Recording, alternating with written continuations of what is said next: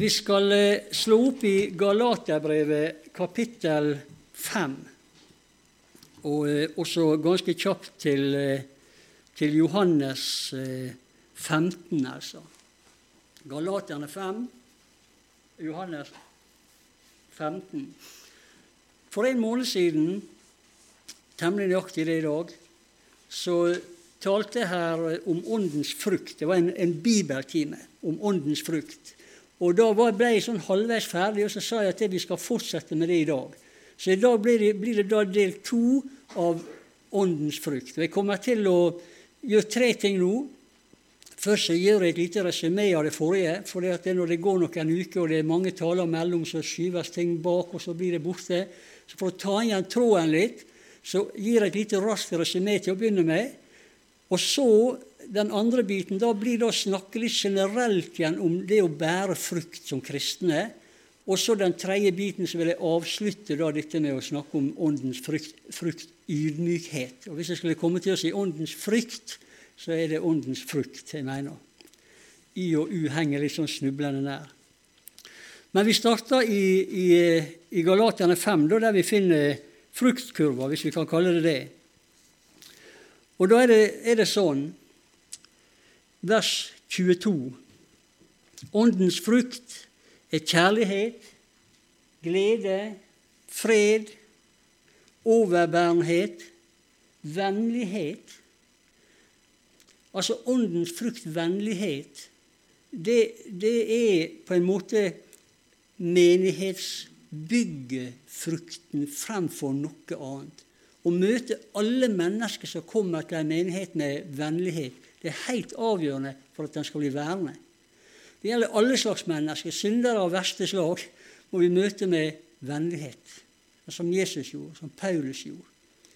Da blir den værende, og da kan ting skje gjennom forkynnelse over tid, og liv kan forvandles. Så vennlighet er faktisk en åndens frukt. Så er det godhet, trofasthet, og så da ydmykhet og selvbeherskelse. Slike ting rammes ikke av loven. Og så tar vi med oss fra Johannes 15, fra vers 4 eh, og 5, også vers 8. Det er jo det som Paulus skriver om der i Galaterbrevet, det er jo antageligvis inspirert fra det som Jesus sier her. Det henger, henger sammen. Johannes 15, 4. Bli meg, så blir jeg i dere. Slik som gren ikke kan bære frukt av seg selv, men bare hvis den blir på vintreet, slik kan heller ikke dere bære frukt hvis dere ikke blir i meg. Jeg er vintreet, dere er grenene. Den som blir i meg og jeg i han, bærer mye frukt. Og uten meg kan dere ingenting gjøre. Da må vi forstå det i sammenheng men vi kan ikke bære frukt. Vi kan gjøre veldig mye annet. Men vi kan ikke bære frukt uten at vi er i Jesus. Og i vers 8, da For ved dette blir min far æret, at dere bærer mye frukt og blir mine disipler. Så sa jeg sist noe om at det, vi er jo kommet ifra et, et vilt tre som vi ble brutt av. Og det er jo den ufrelste tilstanden. Men så ble vi poda inn. Og det, det, det skjer ved at det bores et hull det er sikkert folk her som har drevet med poding. Jeg har ikke peiling. Men jeg vet at det bores et hull, og så tilpasses greina, og så settes den inn i stammen. Og da gror det en forbindelse som gjør at denne nye greina får sevje fra stammen, og da kan hun bære frukt basert på at hun henter ut sevje fra stammen. Så det er det Jesus sier. Vi kan ikke bære frukt uten at vi er plugga inn og festa i Han. Det er forutsetning for all sånn åndelig fruktbæring, at det er et liv som flyter i i en forbindelse med Han som er selve stammen.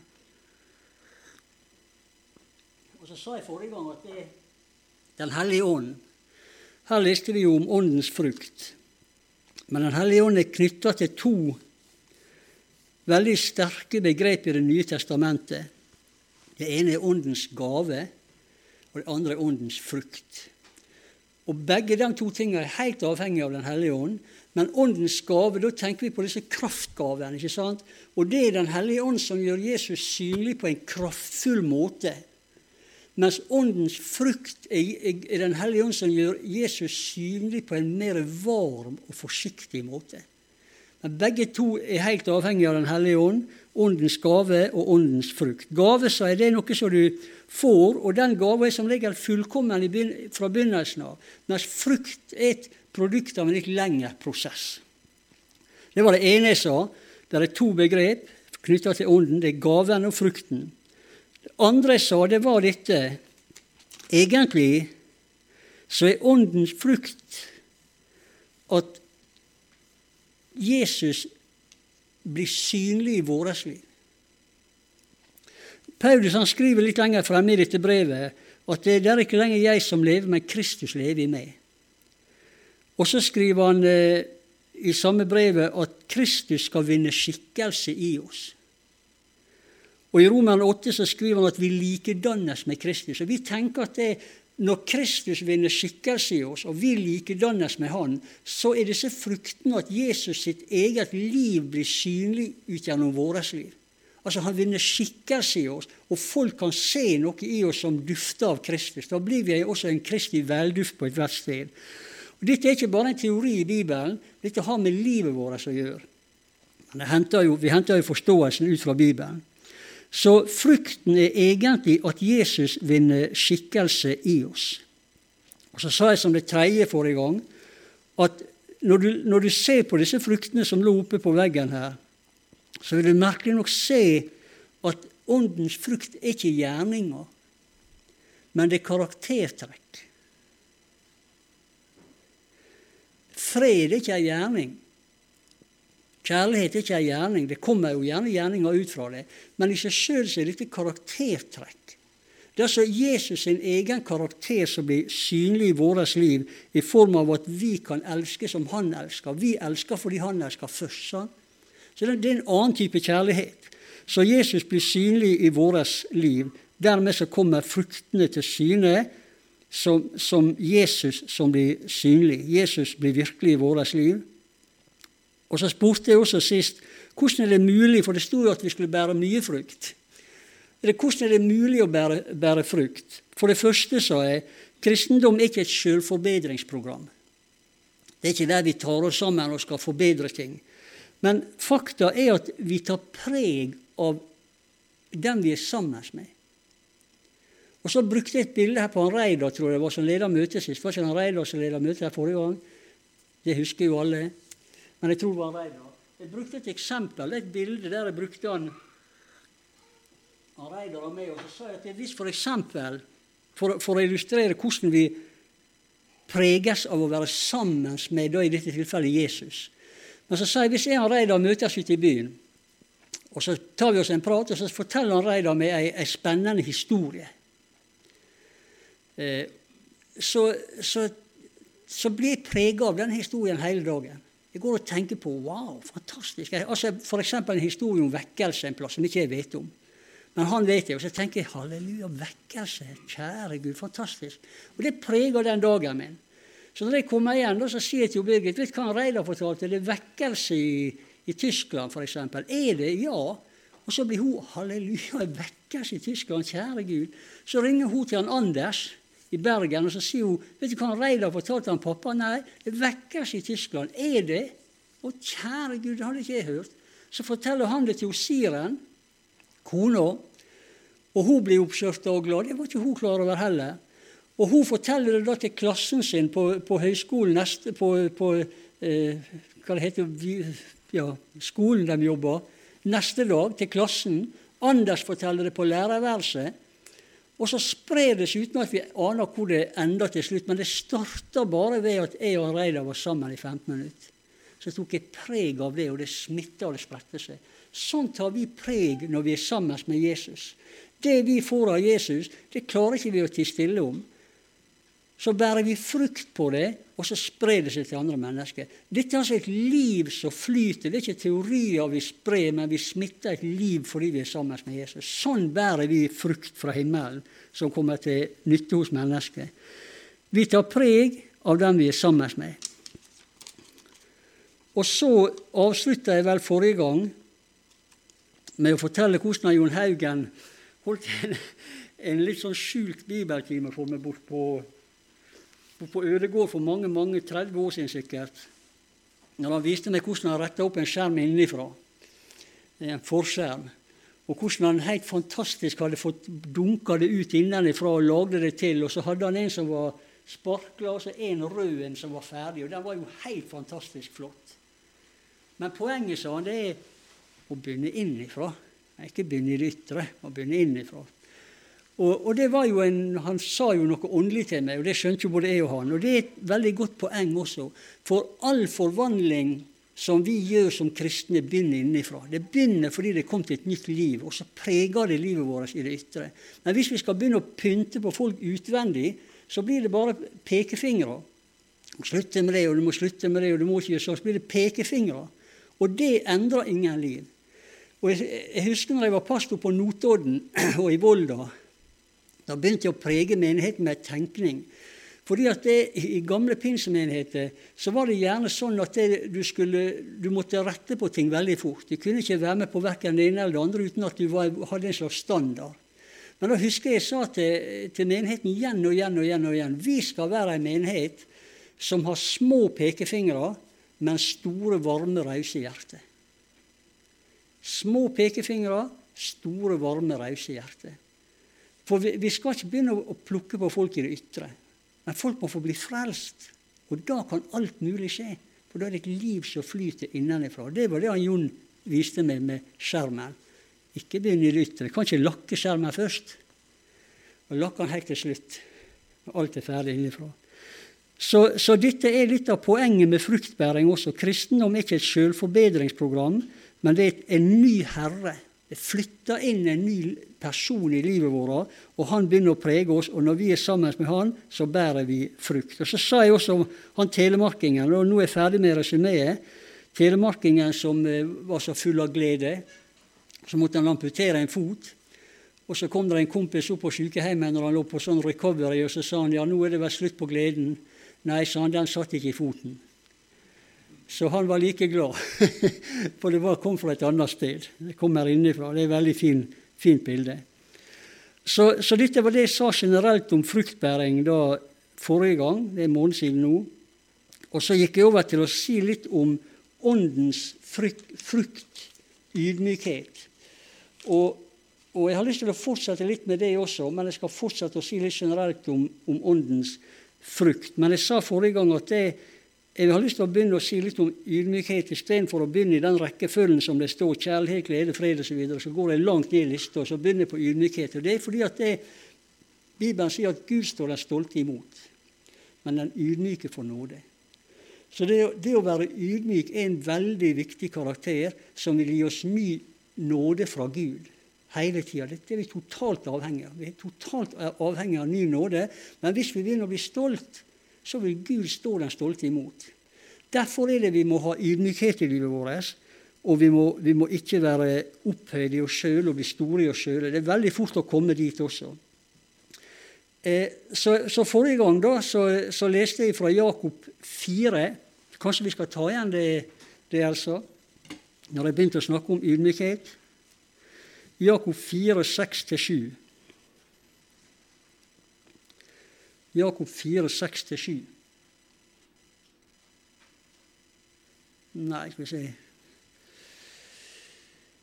Jo, det er det. Men nåden han gir, er større. Derfor heter det Og så siterer Jakob her ifra ordspråka egentlig. Siterer han sånn Gud står de stolte imot, men de ydmyke gir han nåde. Og så fortsetter han her og sier, det er jo vers 7, da, så vær da lydig mot Gud, men stå djevelen imot, så skal han flykte fra dere. Og det å stå djevelen imot her, er, hvis vi holder oss til dette med frukt, så sier jo Paulus også i Galaterbrevet der at det er kjødets gjerninger de er sånn og sånn og sånn og sånn, og sånn, og sånn, og sånn, men det må vi stå imot. For det kommer fra den onde. Men åndens frukt skal blomstre i vårt liv. Og ydmykhet er særdeles viktig, for Gud står den stolte imot, mens den ydmyke får nåde. Så står det i det tiende verset her også, i, i Jakob 4. Ydmyk dere for Herren. Og så står det noe veldig rart. Jeg vil stoppe to sekunder for det. ydmyk dere for Herren, så skal Han opphøye dere. Men skal vi opphøyes, da? Er det noe poeng? Ja, når riket kommer, så skal vi opphøyes. Det skal jeg si litt om om et lite øyeblikk. Men jeg sa også forrige gang at det greske ordet for ydmykhet, det er makrotymia. Det bet, makro har med det store å gjøre. Tymia betyr sinn.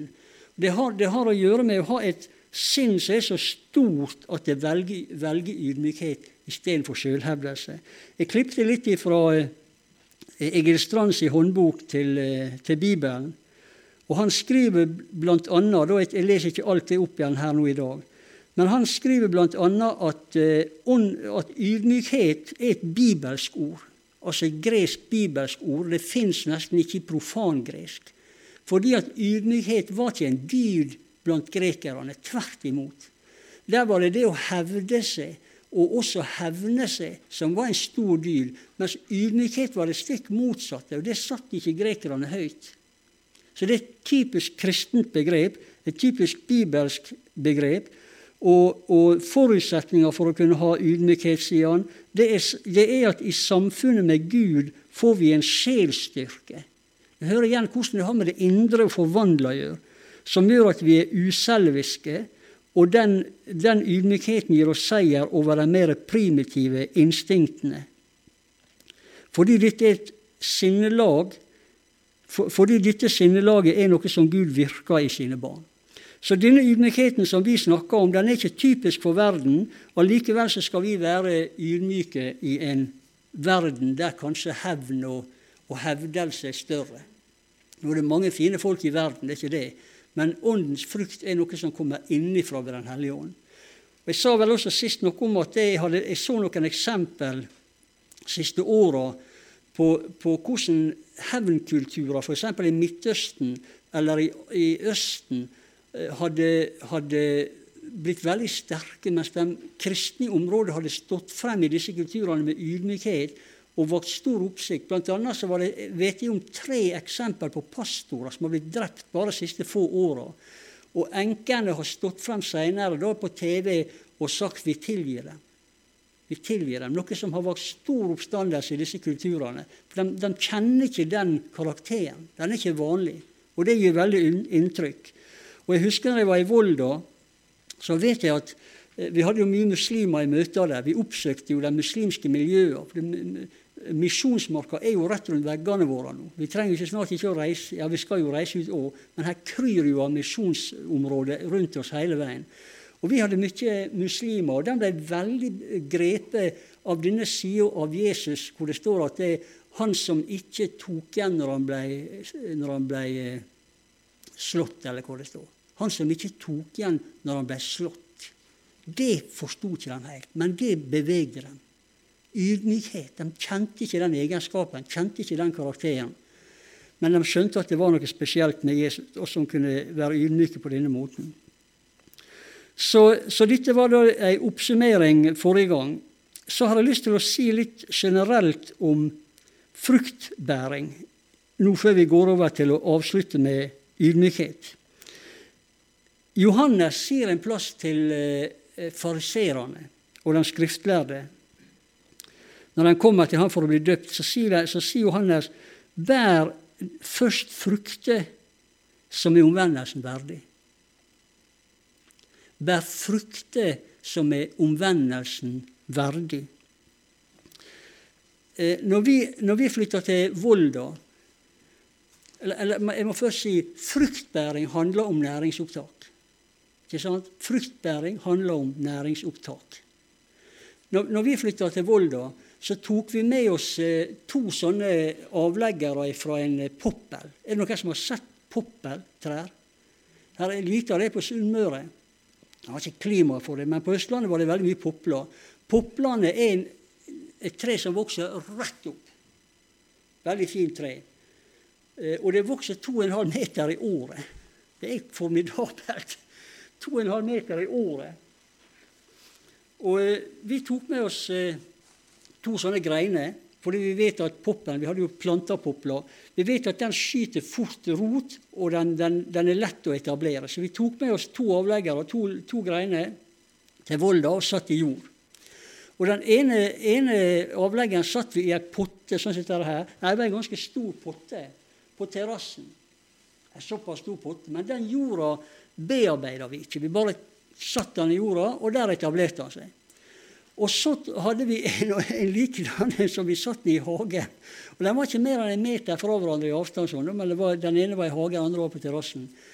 Og den tok vi og ga fantastiske jordforhold, akkurat sånn som poppen elsker. Vi leste oss frem til det, og vi blanda det opp, og vi ga den skikkelig god jord. Og jeg ville ikke trodd at det kunne være så utslagsgivende hva slags jord jeg sto i. Det var helt ubegripelig. Dette har sikkert dere sett mye ut av. Men jeg trodde ikke mine egne øyne. Denne ene poppen som sto i god jord, han vokste 2,5 meter og 2,5 meter. Og det er 5 meter på to år, og vi måtte kappe ned. Og han vokste 5 meter til, og vi kappa ned, og 5 meter. Sånn for han hele tida. Han lille stakkaren som sto i den der dårlige jorda, jeg tror vi kanskje klipte han et par ganger på 15 år i Volda. Og, og denne, lille pistregreia som fikk dårlig jord, da, bladene dennes, dennes ble så stor som dette her. Bladene på den, den, andre ble så stor. Og den var knallgrønne, kraftige, tjukke, oljeaktige blad. Mens disse der pistrene til Hans Mortassen i, i krukka, det ble noen sånne halvgrønne, bleike greier. Altså, jeg, jeg, jeg, tok med meg blad fra dem og brukte i bibeltimer i lang tid. Jeg fant ikke dem nå hjemme. Men det er helt utrolig å se hva det betyr å stå i god jord i forhold til det å stå i lita jord, eh, dårlig jord. Sånn er det også med oss når vi skal bære frukt. Hva er det som gjør at vi bærer frukt? Jo, vi bærer frukt av å stå i god jord. Vi bærer frukt av å være sammen med Jesus. Så, så, det å ha god jord er helt avgjørende for å bære frukt. Og, og Birgit fortalte meg her forleden at tiåringer i Nord-Korea er ti centimeter kortere enn tiåringer i Sør-Korea. Ti centimeter allerede når de er bare ti år gamle. I Nord-Korea sulter de. I Sør-Korea lever de i et rikt industriland. De spiser seg mett hele tida. Ti centimeter. Altså, det handler om næring, og det handler om næringsopptak. og Sånn er det også i den åndelige verden. Det hender ofte at jeg, når jeg var pastor, så, så hadde jeg jo mye samtaler med personer, både i, i min menighet, i andre menigheter, Eh, og i, folk, ja, i større sammenhenger. Så jeg ble kjent med veldig mange mennesker. Og Noen ganger så hendte det at folk kom til meg og så sa de at eh, jeg får ikke gudslivene til å fungere. Og da spurte jeg alltid to spørsmål. Leser du i Bibelen? Svarte nesten alltid det samme. Nesten aldri. Og så sa jeg, ber du til Gud? Tilber du Jesus? Jesus? Fikk samme svaret. Nesten aldri. Og Da sa jeg alltid det samme. Og så skjønner ikke du at ikke gudslivet ditt virker. Ikke det, ikke det flyter et liv. For, for dette handler om, om, næring og næringsopptak hele tida. Og det er sånn at eh, det er en historie vi ofte forteller også om eh, han mannen som hadde to hunder som alltid slåss, en svart og en hvit hund, og de slåss bestandig. Så var det en som spurte men hvem er det som vinner, den svarte eller den hvite. Og som kristne da, så tenker vi jo at det skulle ønske den hvite vant bestandig, ikke den svarte. Men han svarte at det, det er den som får mat, som vinner. Det er helt logisk. Næring, alt liv, all kraft handler om næring. Sånn er det også i den åndelige verden. Bibelen gir oss kraftig næring for å bære frukt. Det å være sammen med Jesus gir oss kraftig næring for å bære disse åndens frukter. Og det er bare sånn at Når vi er sammen med Han, enten det er i forkynnelse i ordet, eller det er sjøl i Bibelen, eller det er i bønn og i, og i bønnemiljø, så blir vi prega av Jesus, og fruktene kommer av seg sjøl. Vi tar bare preg av den vi er sammen med. Sånn er det også i det åndelige. Og så er det en, en annen ting også som jeg har sett, som forstyrrer denne fruktbæringa det, det, er jo sånn at eh, disse, disse, rankene For her er det snakk om ranker. Det er jo druetrær.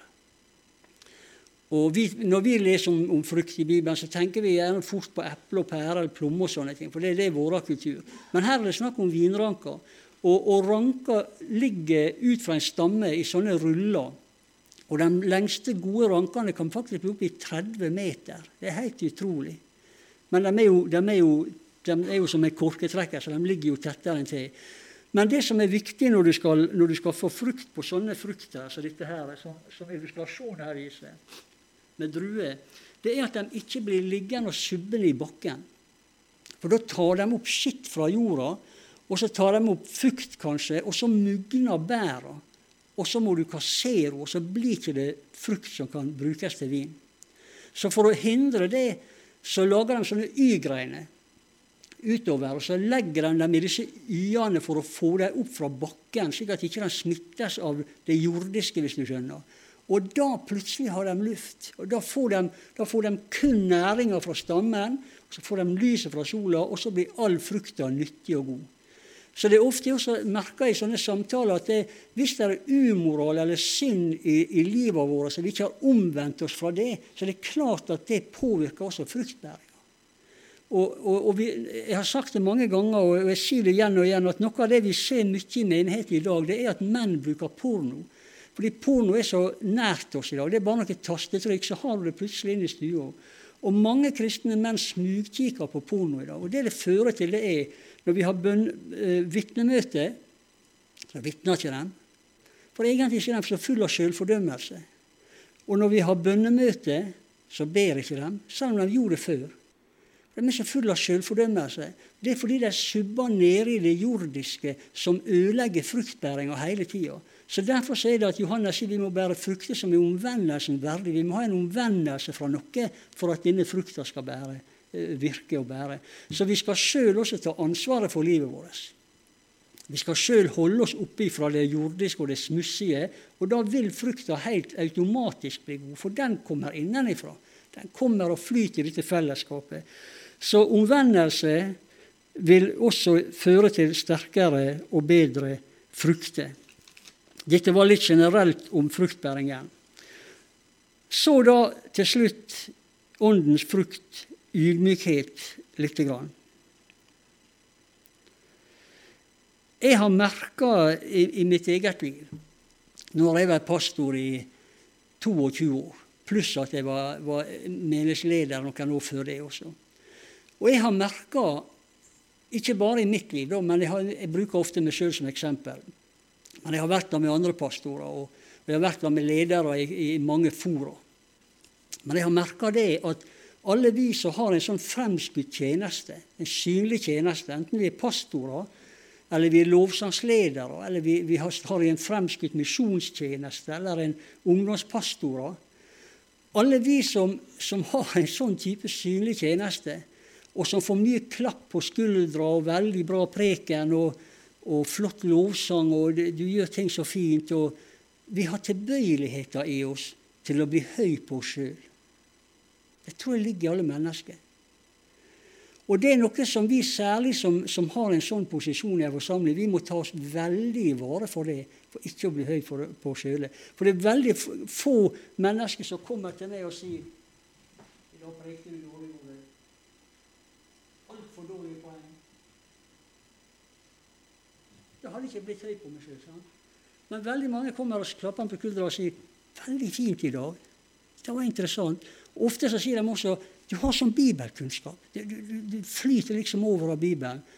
Og da skal ikke det mye til før det går noen år. Så blir vi litt for store i oss sjøl. Tilbøyelighet. Nå er jeg helt ærlig. Og, og, jeg har to bibelvers som jeg har måttet alene meg til, fordi jeg vet at Gud står der stolt imot. Og det, Du skal få den bibelversen med meg. Kanskje noen andre trenger hjelp på. Og Det ene står i Johannes Du kan bare legge deg opp, Elsa. Johannes 3, 27. Eh, Johannes 3, 27. Johannes svarte et menneske kan ikke få noe uten at jeg gitt ham fra himmelen. Så da tenker jeg at det, vel, hvis jeg har en evne til å forklare ting, så må det være en sånn medfødt talentgave. Det er det som jeg har fått en gang. Og da er det jo ikke noe å blåse seg oppover, for jeg har jo fått det. Sånn at Du kan ikke bli stor hvis ikke det er noe du har produsert. Da kan du lett bli stor. Men hvis det er noe du har fått, så blir du liten. Og det andre, altså, det står i, eh, i første Korinterbrev, eh, skal vi se, fire eh, Syv, tror jeg. Første Korinterbrev fire, syv. Ja, det var første kongebok. Den første kongebok er veldig fin. Eh, første Korinterbrev også. Nei. Nei, men da tar jeg det her. Det bare ikke gjør det. For hva er det som gir deg fortrinn? For hva har du som du ikke har fått? Veldig fint. Hvem gir vel deg forrang? Og hva har du som du ikke har fått? Og har du fått det, hvorfor roser du det da, som om du ikke hadde fått det? Så, sånne vers har hjulpet meg hele tida på å bare slappe av, ikke bry deg om disse klappa, og ikke, det, ikke dra det over deg. Du har fått det alt sammen. Og, og, og, og, hele poenget er at Gud står den stolte imot, mens den ydmyke får ny nåde hele tida. Og jeg har tenkt noen ganger over dette med stolthet. Tenk, om, tenk hvis vi er stolte i oss sjøl og Gud står oss imot. Det må jo være en helt forferdelig situasjon. Gud står oss imot. Tenk å våkne om morgenen når du skal ut og spise frokost og begynne på en ny dag, men Gud står imot. Og du skal på jobb og du skal begynne å, å få til det å fungere, men Gud står imot. Og du kommer hjem og skal, du skal lage eh, middag og du skal sette dere ned som familie, men Gud står imot. Og du skal legge deg om kvelden og, og sove, og, og, og, søvnen skal komme, men Gud står det imot. Det må jo være helt forferdelig. Og Derfor er det så viktig at vi har dette tette forholdet til Jesus, også i Bibelen, som jeg sier. For dette har jeg jo henta ut fra Bibelen. At vi ikke blir høy på oss sjøl, men at vi forblir i det ydmyke og i det lille. Og jeg, jeg så et eksempel på Notodden som lærte meg veldig mye om dette. Vi lærer jo gjennom livet både av feiltrinn og av og av gode ting som vi får være med på. Men jeg så et veldig eksempel når jeg var pastor på Notodden, om hvor utrolig langt Gud kan komme gjennom ydmykhet. Jeg sa det, sa det en Reidar, brukte en Reidar, hvordan denne historien bare vandra og vandra. vandra. Jeg tok preg av det, og det smitta videre. Men sånn er det også med alle åndens frukter det farer videre gjennom oss til andre, og andre mennesker preges av det. Og Dette her skjedde når jeg var eh, forstander på Notodden. Jeg hadde, jeg hadde vært inne på kontoret mitt i, i kirka der nede. Så jeg gikk ut og henta posten bak en vegg. Så kommer jeg og skal inn igjen på kontoret. Og da, idet jeg skal inn igjen hoveddøra, kommer det en mann gående bortover gata i full fart. Han skulle antagelig hjem fra jobb. jeg vet ikke det. Aldri sett han hele mitt liv. Så ser han jeg står på trappa. Og han skjønte, Enten så visste han at jeg var forstander der, eller så tok han det for gitt. Men antagelig så visste han det. Plutselig så skjener han rett over gata og kommer rett bort til meg. Og Dette var en stor, høy, kraftig, flott mann. Han var midt i 40-år, tipper jeg. Han kommer rett bort til meg sånn bardus. Jeg sto på en sånn liten trapp. Og da var han så stor at han var rett foran meg i ansiktet. sånn. Det var en flott, stor, fin mann. Men han var aggressiv. Jeg så på hele uttrykket. Og så kommer han bort til meg, og så sier han, uten å si hei, og ingen presentasjon, ingenting Han bare sier helt plutselig sånn For 25 år siden så gikk jeg og samboeren min Så sang jeg og samboeren min i ungdomsmusikken i denne menigheten, sa han. Men så smelte jo på tjukken. Så ble vi hevet ut. Så sto han opp i fjeset mitt. så sitter jeg. Og jeg tenkte, kjære Gud, er det mulig? Blir folk kasta ut av menigheten for sånt? Det, er jo, det er, jo, da vi må gjøre sånn. Det er jo da vi må trykke dem til vårt hjerte og trøste dem og hjelpe dem. Og, og, og jeg vet ikke om han virkelig ble hevet ut. For dem, som var i ledelsen den gangen, de var døde for mange år siden. Så om, var, om, om de faktisk heiv han ut, vet ikke. Men poenget der og da var at han opplevde det sånn. Som han ble kasta ut. Og jeg tror han forventa antageligvis at jeg skulle forsvare det, for han var veldig sånn aggressiv. Men jeg kjente bare en sårhet. Jeg kjente jeg ble så lei meg. Og så sier jeg bare til han Hvis det hadde skjedd i dag, så hadde dere aldri blitt kasta ut. Og så rakk jeg frem handa mi til han, og så sier jeg, kan du tilgi oss? Og Han ble så perpleks, for jeg tror, jeg tror han hadde venta at jeg skulle gå i forsvar. Så han, han, ble litt sånn rar i ansiktet. Og så så han på meg, og så flirer han litt sånn, litt sånn fårete flir. Han mista litt kontrollen.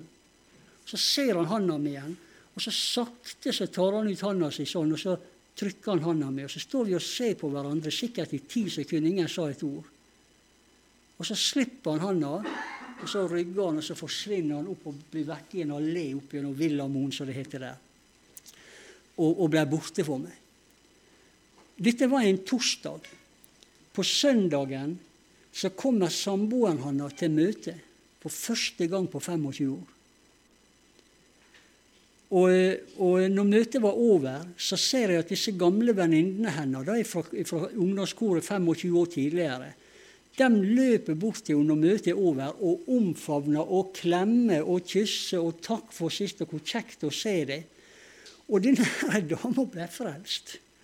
Og, og, hun ville gifte seg, men han mannen var ikke frelst. Så hun og disse gamle venninnene de samla seg hjemme hos disse folka Eh, og begynte å be til Gud, hadde bønnemøte i hjemmet deres. Mens han med den jobben han da hadde, drev og pendla til Oslo, så han var ikke hjemme annet enn i helgene av og til. Men den ba til Gud, og det som skjedde, var at han mannen han begynte å gå i Philadelphia, Oslo, og der ble han frelst. Og kommer tilbake nyfrelst til Notodden.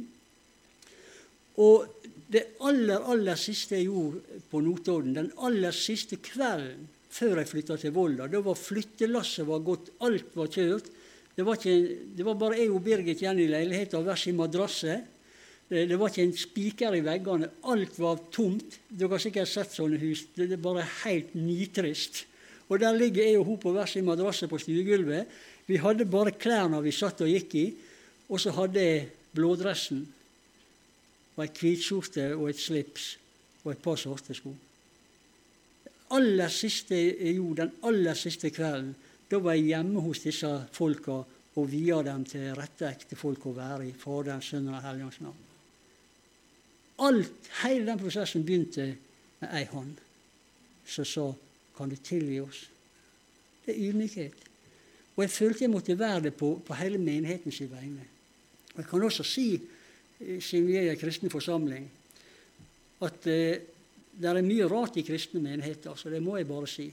For det som skjedde med det samme hun dama ble frelst, og de begynte å be til Gud oppe i stua deres, da kom det faktisk ei dame til menigheten min, og så sier hun til meg du er forstander, det er ditt ansvar.